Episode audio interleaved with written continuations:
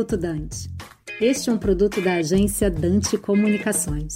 Aqui é Esteban Papanicolau, da GasBridge para o Minuto Dante. Hoje um, pouco de reflexão sobre o papel do gás natural, a independência do gás natural da, da Rússia e o potencial do Brasil nessa discussão uh, o Brasil tem, foi abençoado e a descoberta é recente, né, inu, uh, enormes reservas de gás natural que está associado ao petróleo que está no pré-sal e esse gás natural hoje é reinjetado por outros motivos tem e deveria ser uma prioridade do Brasil trazer esse gás natural não só para o Brasil mas para ajudar essa independência de gás de países com alguma tradição bélica. Então o convite hoje é essa reflexão. Vamos já o gás natural está pedindo espaço na matriz do Brasil, ele pode entrar em toda a matriz, tanto como insumos da indústria química, no transporte, nos fertilizantes, na indústria em geral, hidrogênio. Então temos tudo para que esse gás transforme esse Brasil e deixe ele independente de qualquer fonte externa de óleo e gás e ao mesmo tempo contribuir exportando gás na forma de gás natural liquefeito. É só uma decisão aí do Brasil abraçar o gás de vez e ter essa participação também na conversa global. Meu nome é Esteban Papanicolau, aqui para o Minuto Dante, da